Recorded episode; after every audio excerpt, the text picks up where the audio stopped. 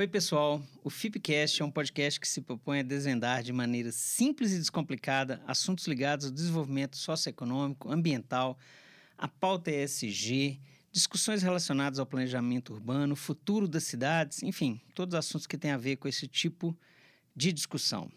O FIPcast é um projeto que nasceu da iniciativa das advogadas Luísa Milagres, Maiara Vieira e de mim, Leonardo Gandara, com apoio da FIP, a Fundação Israel Pinheiro. O nosso objetivo é trazer para o debate todos esses assuntos que eu disse e, e também assuntos que estejam em discussão na atualidade, que estejam chamando a atenção da sociedade. É, para compartilhar com toda a sociedade. Inscreva-se nos nossos canais, principalmente no YouTube, para acompanhar todos os, os projetos da FIP. E aí, Mayara? Olá, pessoal. A Fundação Israel Pinheiro, conhecida como FIP, é uma instituição sem fins lucrativos que está no mercado há mais de 27 anos, desenvolvendo e implementando os projetos na busca da melhoria da qualidade de vida da população brasileira. Temos mais de 100 projetos realizados em todo o território nacional.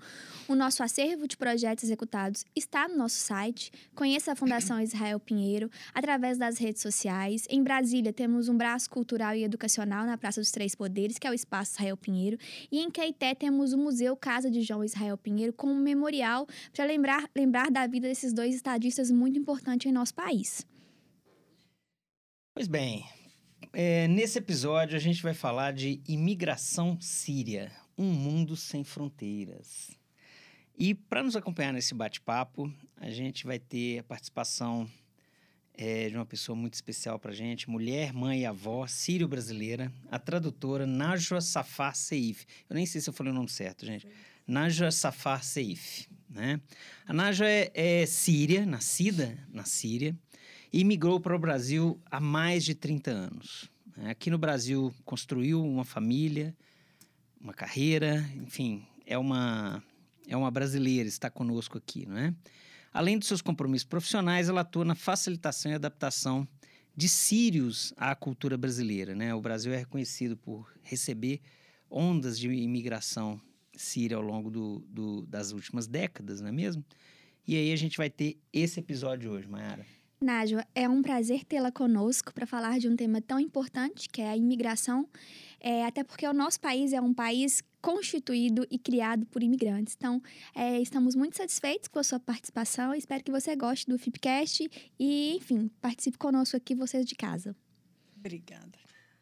Nájua, muito obrigado pela sua, pela sua disponibilidade de estar aqui conosco.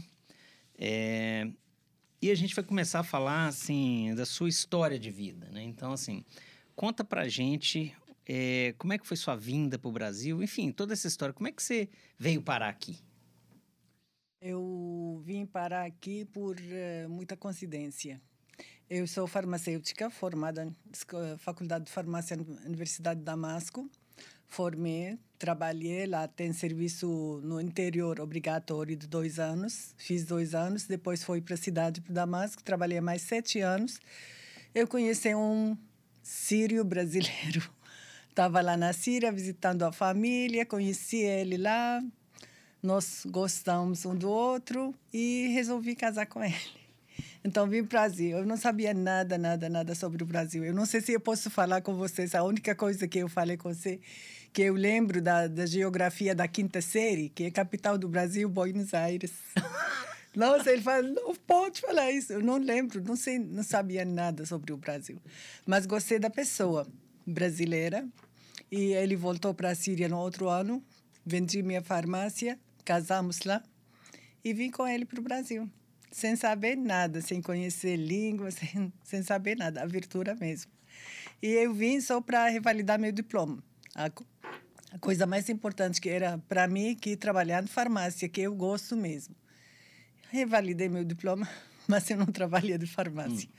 Foi difícil trabalhar de farmácia porque fiz até o até estágio na drogaria Araújo na época, mas para eu abrir farmácia para mim era muito cara e muita concorrência. Para trabalhar de um salário mínimo não não valia a pena arriscar.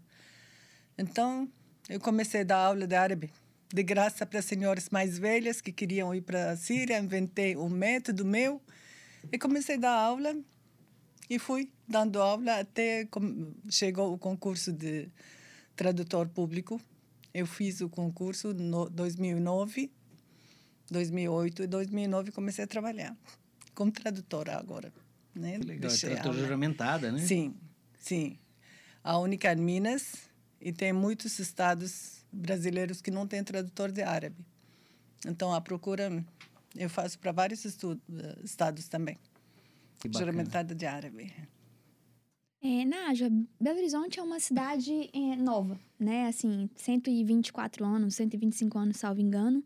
E ela já recebeu ao longo da sua história vários imigrantes sírios. É, conta pra gente sobre a sua percepção desses conterrâneos que chegaram aqui, das dificuldades ou das facilidades que tiveram em Belo Horizonte, né? Os caminhos percorridos nessa trajetória. Sim, pelo que eu vi, que conheço através da família dos meus sogros, do meu marido, que eu- as primeiras imigrações para Belo Horizonte vieram no, do início do século passado, antes da Primeira Guerra Mundial, que os eh, sírios cristãos, eu posso falar, que mandavam os filhos para fugir da guerra com os otomanos, com os turcos. Então vieram para cá, e já que tinha alguns sírios aqui, começaram a vir para cá. Depois, até 2000, 1945, 50, eu não sei, não sei quem veio.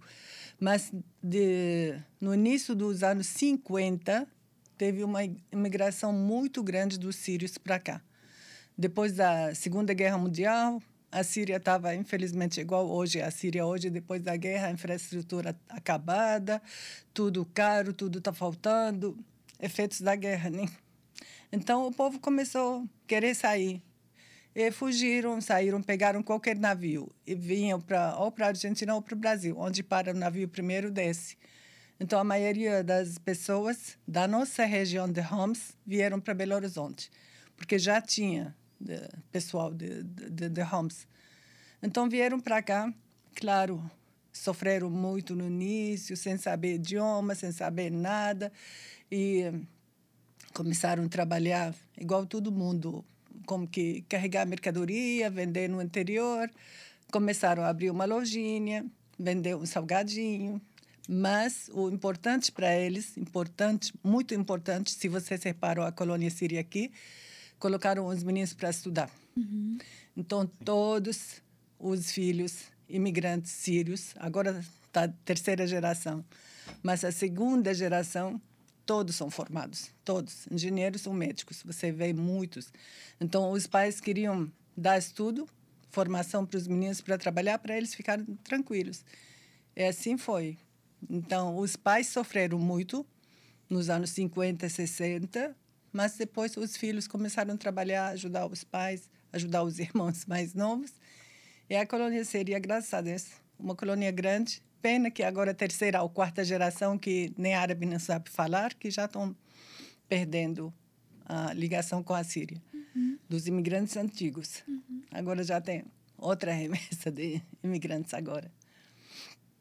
É, antes de, de falar de um ponto aqui, assim, é, é, Damasco é a, a capital mais antiga do mundo, pelo menos é o Isso, que... habitada. Habitada. Até É- hoje, É a capital isso. mais antiga do mundo, Isso. né? Dizem que tem mais de 8 mil anos. Que... Tem. Da, da idade da construção de Damasco tem mais de eh, 8 mil, eu acho que 10 mil, da época dos Nabateus, da época Isso, dos. isso. eh, mas como capital habitada, deve ter uns 4 mil anos. Como Sim. capital naquela região. E aí, lá na, você falou que você é de Homs, Homs. né? Que é uma Homs. cidade também grande na Síria. É a né? terceira cidade na Síria. Engraçado, ela é cidade irmã de Belo Horizonte. Ah, é verdade. É, né? na prefeitura tem. Ela é cidade irmã. É a terceira cidade em, na Síria. O prefixo de- do telefone deles é 031, igual Belo Horizonte.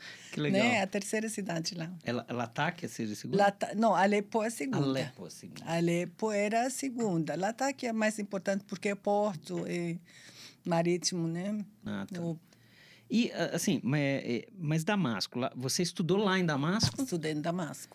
é, formou, trabalhou lá, Isso, teve a farmácia, isso. né? Isso. É, a, a imagem que a gente tem aqui é de que Damasco, vamos esquecer as questões de guerra, né? mas assim, Sim. que era uma cidade muito cosmopolita. A Isso. ideia que, Sim. que a gente tem, né? Assim, é, como é que era a sua vida na Síria antes de vir para o Brasil?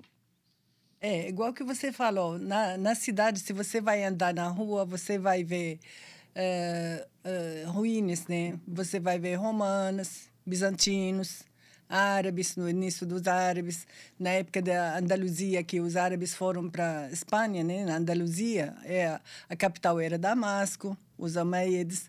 Então, a mesma construção, a mesma arquitetura de Damasco você vê na, na Andaluzia, na Espanha. Então, é uma cidade bem grande, bem misturada, tem tudo. A minha vida lá, eu posso falar que era tipo minha vida aqui, porque a capital era moderna, tem de tudo, todo mundo fala vários idiomas. Eu trabalhava na minha farmácia, eu viajava muito. Eu, qualquer ocasião, eu viajava com meus pais, sozinho, com minhas irmãs. Então, a minha vida lá era muito tranquila, que eu nunca pensei sair da Síria. Eu gostava de Damasco, eu gosto ainda, né? Eu sinto muita saudade. Então, por isso eu acho que eu posso falar que quando eu cheguei no Brasil, eu pessoalmente, eu não senti muita diferença não tive a, aquele choque cultural como que todo mundo fala, né? Porque a, em Damasco em si era mais ou menos tipo Belo Horizonte. Claro que há diferenças culturais, religiosas, sociais, porque lá é mais fechado, aqui está tudo muito aberto. Eu no início gostei muito do povo mais sem sem como que fala assim mais livre, as pessoas aqui não têm protocolo para tudo, mas ao mesmo tempo eu gostava mais das tradições sírias, né? Familiares, tudo. É, só, só para assim, me dar de, de, de uma área assim, e, é, teve alguma dificuldade de em relação à alimentação? É curiosidade hum, mesmo. Não. Para mim, não teve muita diferença, não. Agora, para os sírios novos que estão vendo, estão estranhando a comida, não, não sei.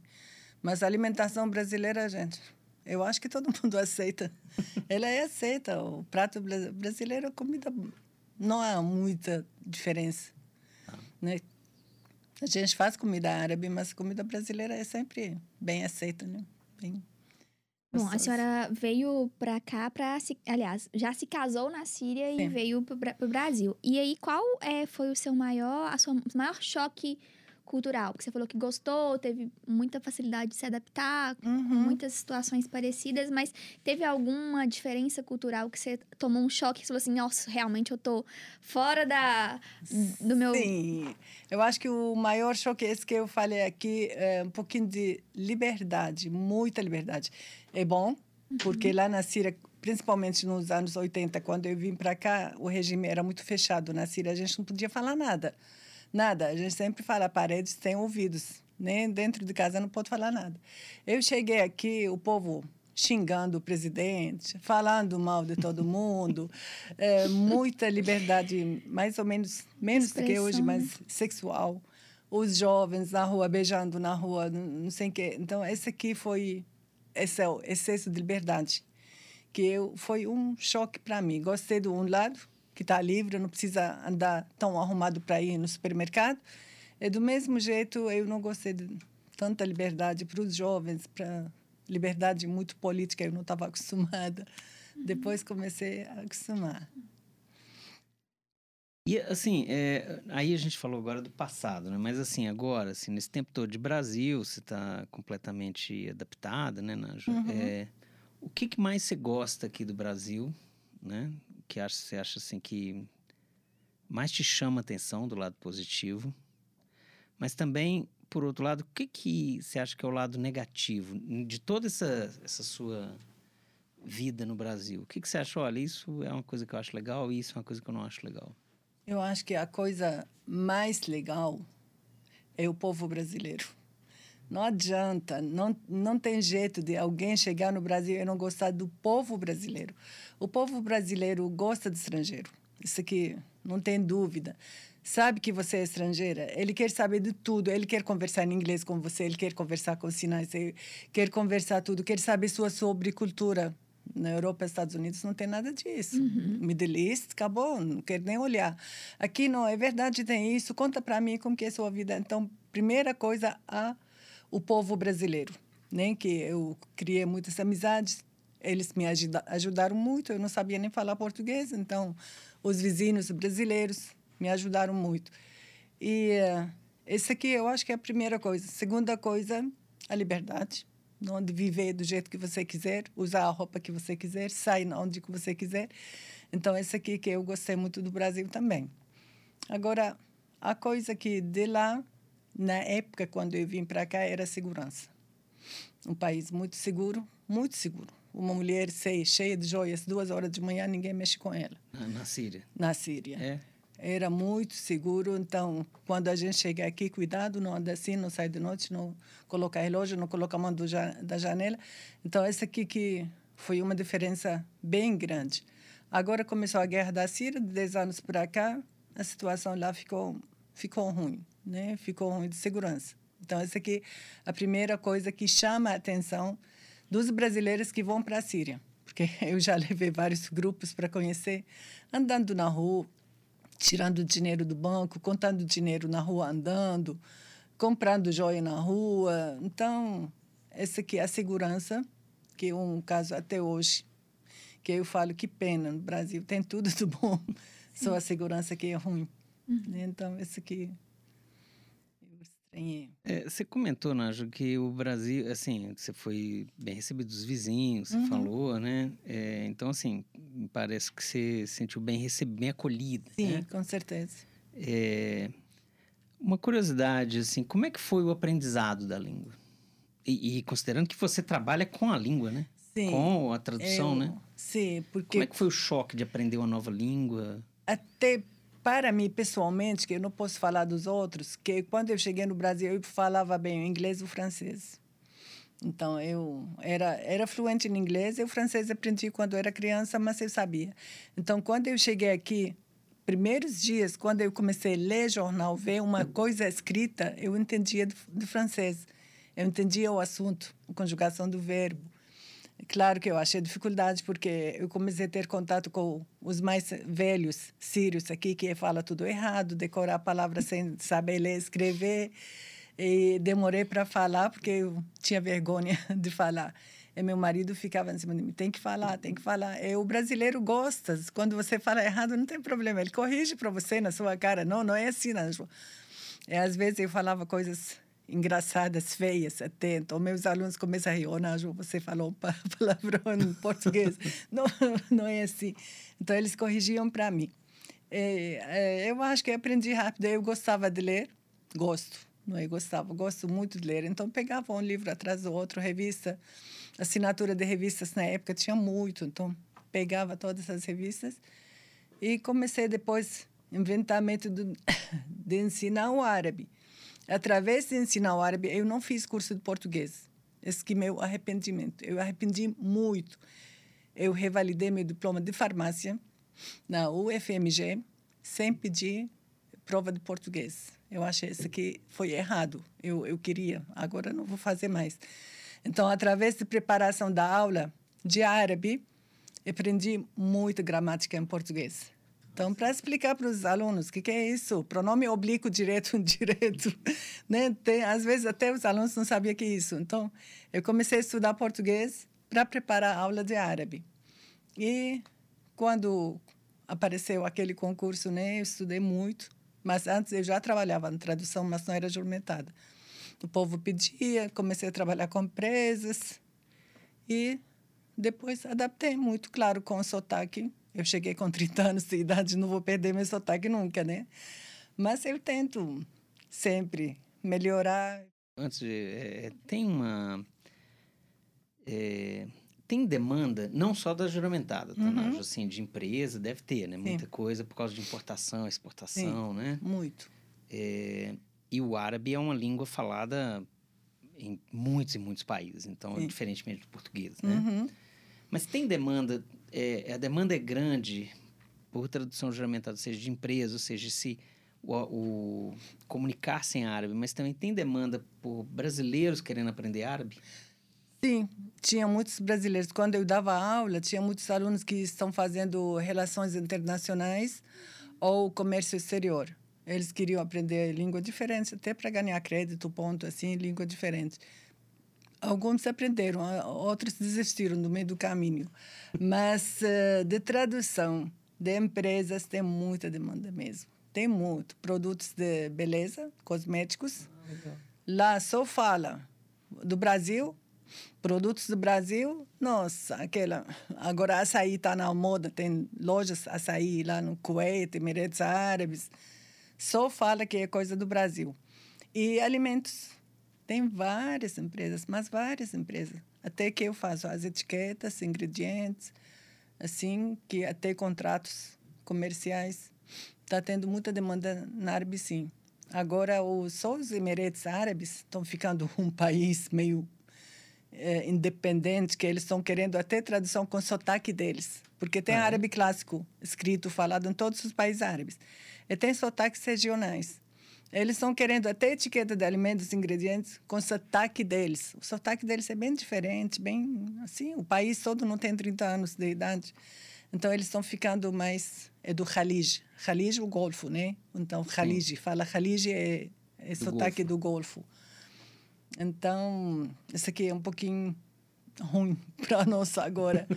Mas a moda é Dubai agora, né? Os Emirados Árabes. Ah, agora que eu estou trabalhando muito agora, muitos, muitos jovens estão indo para trabalhar lá.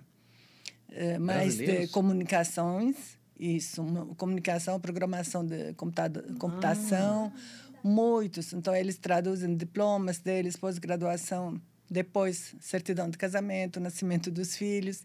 Eles estão indo com contrato de trabalho. Tá, muito. Estão indo para Dubai. É, na verdade, brasileiros. Eu uma reportagem que tem um novo Vale do Silício se formando em Dubai para essa galera de desenvolvimento TI, de dados, TI. É, tem, tem, tem alguns serviço tipos. também, né? Uhum. Deve ter também lá. Alguns ramos que eles estão pedindo muito lá. Agora, é engraçado, outro dia eu, coincidência de Ouro Preto, de mineração. De minas, mineração, minerais, metais. Esses, é todos formados em Ouro Preto. Vários eh, estados do Brasil é formados em Ouro Preto. Eles estavam, coincidência, traduzindo os diplomas deles para ir para os Emirados Árabes também. Interessante, né? Legal. É. Bem legal. É, Nádia, a gente falou do passado da sua vinda, né? Que foi uma vinda, é, uma liberalidade sua, né? Para um casamento, que, que, trocou de cultura. É, mas a gente vê nas reportagens, é, né, em vários canais, essa imigração forçada por causa da guerra.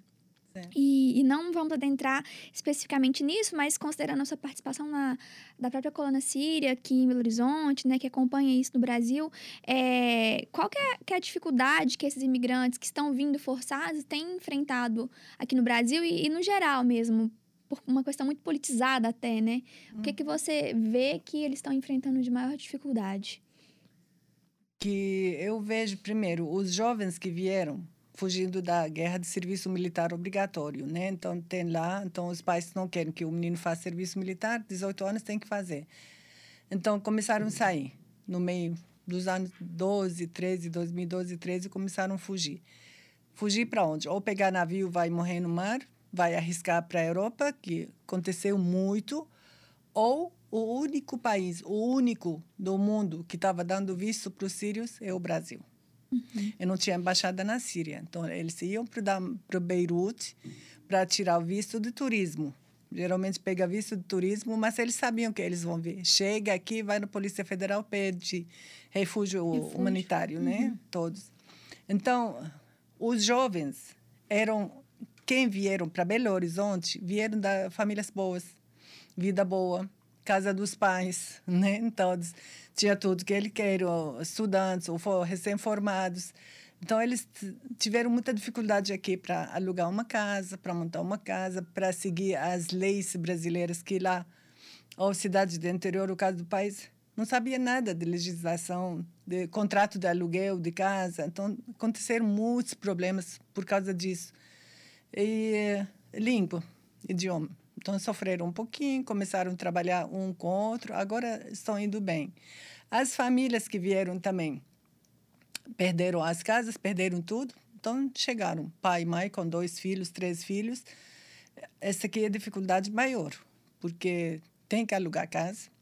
Então, eles trabalham, trabalham, trabalham para pagar aluguel. Lá, a maioria tinha casa própria.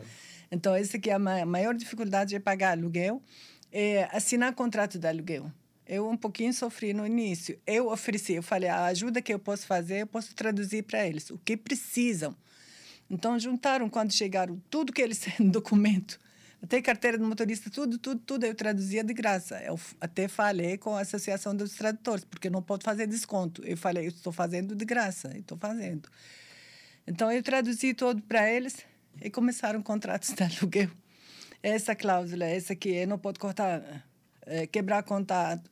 E o povo achava a casa mais barata, ele queria mudar, teve problemas com o contrato de aluguel. Então, eles sofreram muito com isso. E os pais, as mães, até hoje, quase que não aprenderam português. Os meninos foram muito bem, os brasileiros ajudaram muito, as escolas municipais aqui em Belo Horizonte ajudaram muito. Vocês não acreditam, coloca professor para cada menino para ensinar português, assim, escolas uh, municipais. Então, tem muitas uh, crianças, assim, aprenderam língua fácil, fácil, fácil, com a ajuda dos professores na escola.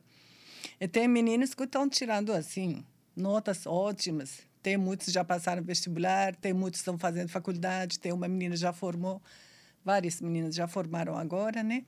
Então, os jovens foram bem recebidos, tiveram muita ajuda. A Cefet já ofereceu curso de português de graça para os sírios, né? Muitos fizeram curso grátis, principalmente para os refugiados. Então, na verdade, os, os sírios não receberam ajuda financeira, não receberam nada de graça, o governo não deu nada. Mas facilitou. Chegaram lá, ele obrigou eles a tirar a carteira de trabalho. Primeira coisa, CPF e carteira de trabalho. Então, eles começaram a trabalhar.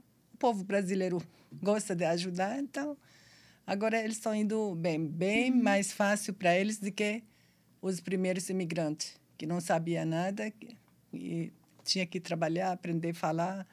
Esse aqui, eles estão estudando, estão aprendendo, os mais jovens. Os mais velhos, mais ou menos, estão em casa, mas ninguém está passando, passando necessidades.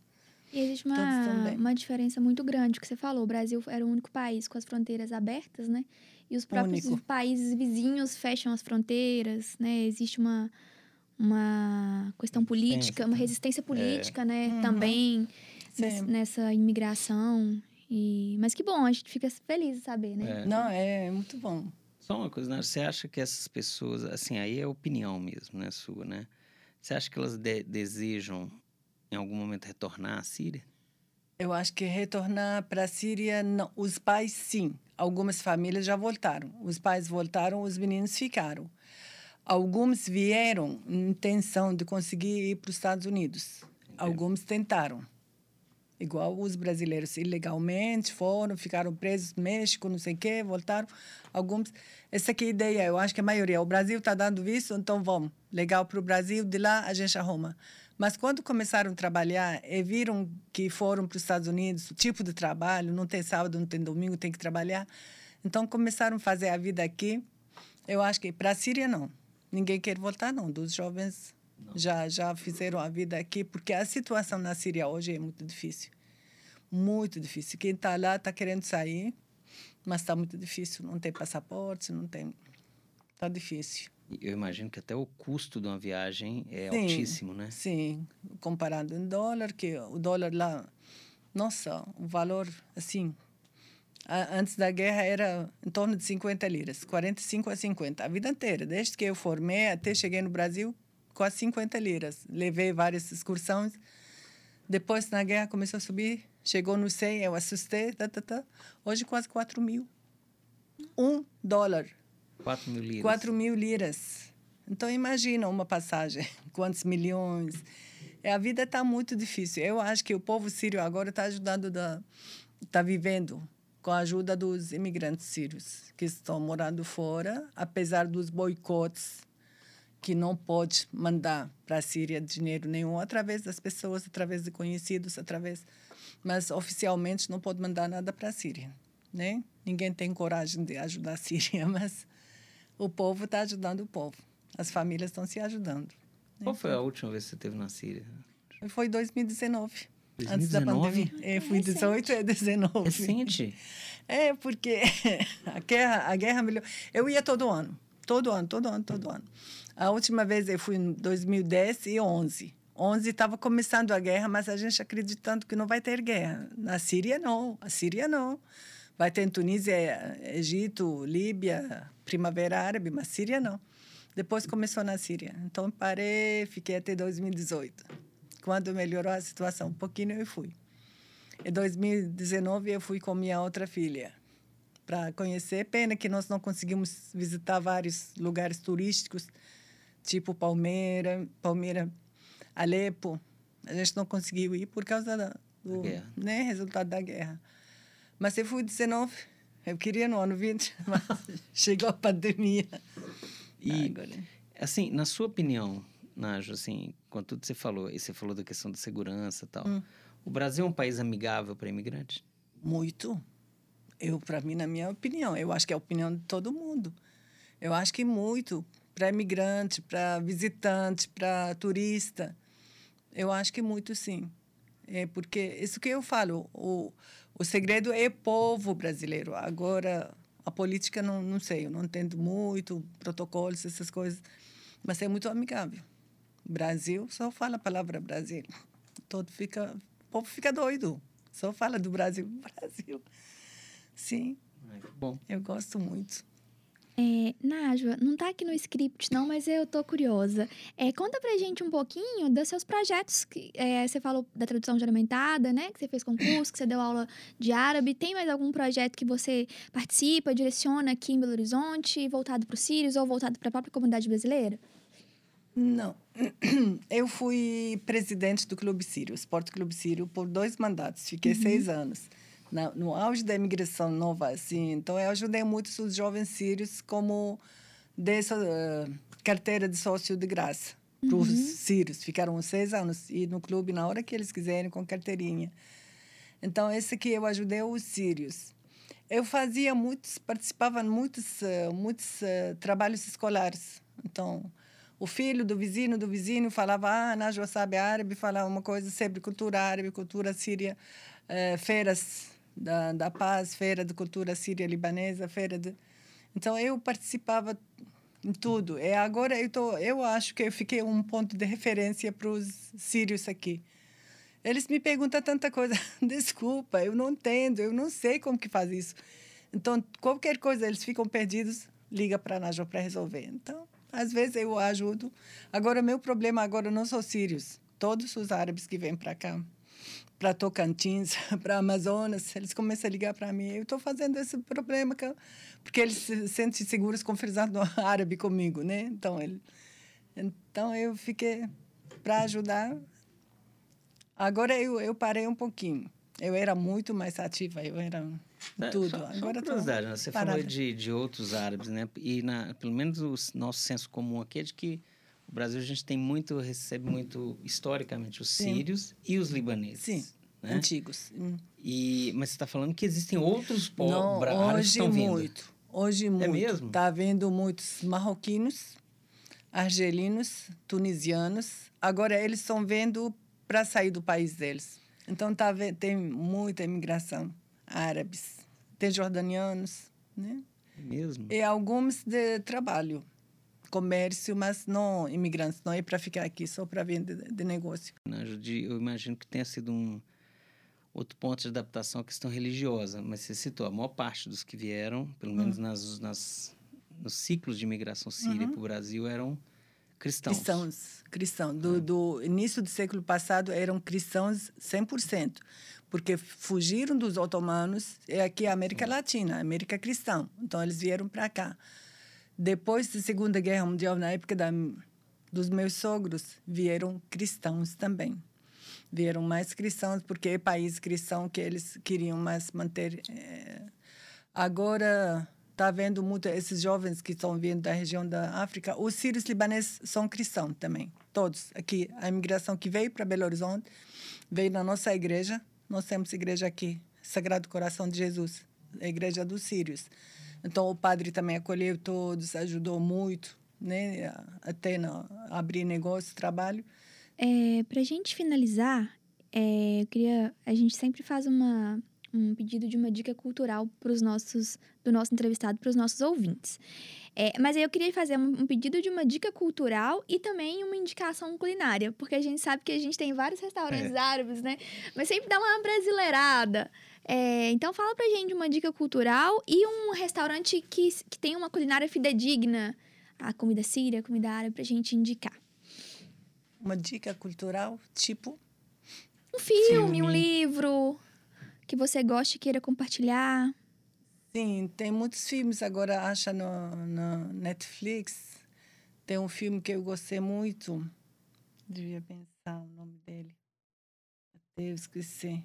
Netflix você acha muitos filmes árabes são bons. Agora livro não tem livros traduzidos. Eu estou traduzindo inclusive um livro de um não é escritor, um líbio passou por uma experiência que gostou do Brasil, quer agradecer o Brasil. Nasceu a filha dele aqui. Então ele está fazendo um livro, vai lançar, vai dar de presente em julho. Eu vou falar com vocês. Eu estou traduzindo o Ai, livro legal. dele Legal. vai ser em português. Agora, livro árabe traduzido em português não tem. Mas eh, filmes, agora na minha cabeça, que não estou lembrando. Tem muitos filmes que eu legendado já no Netflix e tem eh, vale a pena é um seriado Netflix também chama Al Haiba. Al Haiba é um seriado de fronteira entre Síria e Líbano. E trabalha com sírios e libaneses, e fronteira e contrabando de, de sim, sim. armas, de, de coisas. Al É, Haiba. Al-Haiba. Al-Haiba com H. A-H-A-I-B-A. Al-Haiba. Né? Esse aqui é seriado muito bom. Muito bom mesmo. Então, esse aqui vale a pena assistir.